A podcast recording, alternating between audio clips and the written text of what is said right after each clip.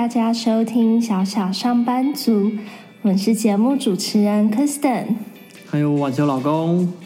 这是一个分享我们身为上班族职场经验与观察、生活学习跟体验，以及日常相处跟成长的节目，让我们往理想的生活一起前进。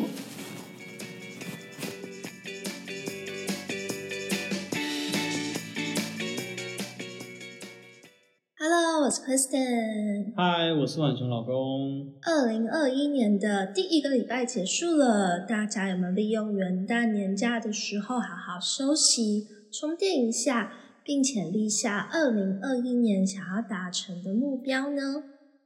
那我跟婉琼呢，其实有个传统，是在元旦的一早呢去爬山，因为其实在山的面前，我们就会觉得我们的烦恼都很渺小，就会有。你可以继续努力跟克服问题的勇气，这算是我们开始一年的一个小仪式。那今天这集呢，也想来跟大家分享一下我们在二零二一年设定的一些目标，包含工作上跟生活上，也想跟大家来聊聊断舍离这件事情。毕竟过年的一大重礼就是要整理整理嘛。那我们先来听听晚熊的目标。晚熊在工作上有什么目标吗？我在工作上的目标是去接触以往没有做过的工作内容，拓展我的生活技能，然后让自己可以能力更加多元。除了本来的专业外，也希望可以持续培养新的专业技能。这也是我的目标哎，毕竟现在世界变化的如此迅速。都要一直增强跟增加自己在工作上的技能，让自己持续的保有竞争力，也让我们有一些筹码呢，可以去争取机会。这个机会呢，不论是调薪啊，或是说晋升，或是说想要转换跑道，或是说今天有机会可以被其他的公司欣赏，进而挖角你。那除此之外呢，我也想增进自己在带领团队跟培养新人上的一些能力，因为每个同仁的专长还有个性都不同，那其实都要去个别的观察跟针对每个同仁呢，去拟定跟分配他的一些工作。那要怎么样去跟这些同仁沟通，跟怎么样去带领他们呢？其实也是我一直在学习的一个功课。我同意。毕竟，同样的一套沟通跟待人的方法，并不是每一个人都适用的。嗯，这也是为什么很多人会说待人其实是在带心，因为知道每一个同仁心里在想的是什么，擅长的是什么，或者想要挑战的是什么，才能让每一个同仁觉得自己在团队里是最重要的。嗯，真的。那除了在工作上呢，我自己在生活上的目标呢，是要跟健。更加的去坚持运动，然后还有饮食呢，再更健康一点。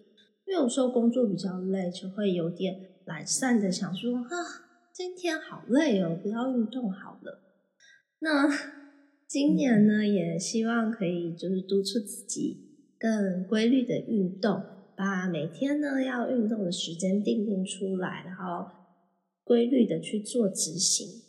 那饮食上呢，我也希望自己可以更注重吃好的食材跟比较圆形的食物。我也是要更规律的去跑步和运动，不然随着年纪的增长，新陈代谢的下降，如果要维持正常的体态，真的需要用运动来维持自己的新陈代谢。嗯，而且我们计划呢，希望可以就是。比较多个周末可以带着我们的边境牧羊犬米娜里去爬山，然后好好的走遍北部的一些山林的步道。那其实真的就是山林步道，每个都有他们的一些特色跟就是有趣的地方。那我们希望可以再多发掘，就是台湾的山林步道美的这一块。那说完我们的新年目标以后呢？我们想来跟大家聊聊断舍离这件事情。那大家可能也知道，之前有一本很红的书，那是由近藤麻里惠他撰写的一本叫做《怦然心动人生整理魔法》。那这个在二零一九年的时候呢，也有拍摄成为实境秀的节目，在 Netflix 上映，那引起就是非常广大的回响。那最近 Netflix 上面也有另外一个实境秀的节目，叫做《收纳人生》。那其实这两个节目呢，都是在教导自己如何整理你身边的一些物品，不管是在家里呢，还是在办公空间，都只保留那些我们会需要用到，而且会让我们感到开心的物品，并且好好的收纳它们，给予每一个物品呢，它们一个特质的，诶，给予每一个物品呢，它们一个特定的放置点。那我们在使用完这个物品的时候呢，就把它放回到那个点。其实这样的一个做法就不需要，就是经常的需要，经常的去整理空间。那在做就是收纳这件事情，或者说整理这件事情呢，很重要的呢，就是断舍离这件事情，就是需要去做一些物品的取舍跟丢弃。那相信这个对大家来说呢，也是很困难的一件事情。嗯，真的，我有时候会看到办公桌上很杂乱，然后什么东西都要找很久的同事，常常会问他说：“你为什么不把东西分好？一些不要了就全部都丢掉？”那他也只是耸耸肩，然后就继续找。我我我觉得很多时候呢，大家会有个想法是说：“哎，这个东西我可能以后会需要啊。”但是多久的以后会需要，其实他自己也不知道。然后上次是什么时候使用这个东西，他可能也都已经没有印象了。那我自己的话呢，是会定期，大概可能半年啊，或是一年，就把衣柜里面的衣服都再检视一次。那如果有些衣服我可能已经过去的一年或两年一次都没有穿过，我就会整理出来做捐赠。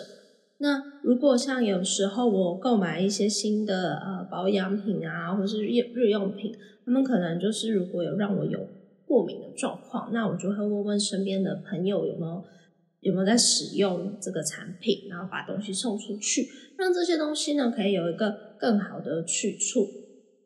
这也是循环经济的概念。没错，我我是会定期清理办公桌啦，那我会把不要的东西通通都丢掉。这样子让桌面看起来比较干净、比较清爽。